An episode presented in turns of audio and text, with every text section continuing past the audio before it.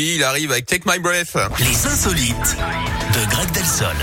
Si vous voulez, on est fan de The Weeknd comme on est fan de Greg Delsol et de ses insolites. Voilà, c'est comme ça tous les matins. Il nous fait rire, moi, des fois.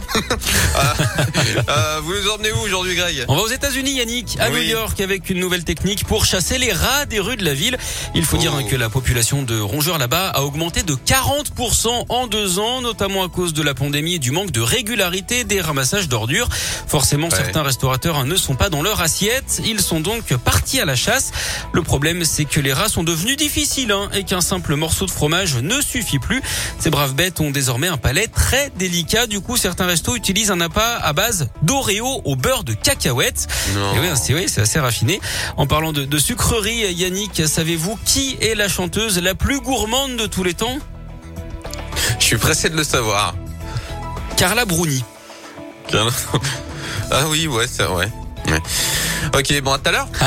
À tout à l'heure, Yannick. Voilà. Allez, salut. Hein. Bon, et The Weeknd, euh, Take My Breath, c'est comme ça qu'on va enchaîner votre matinée. Ça se passe dans la Scoop Family.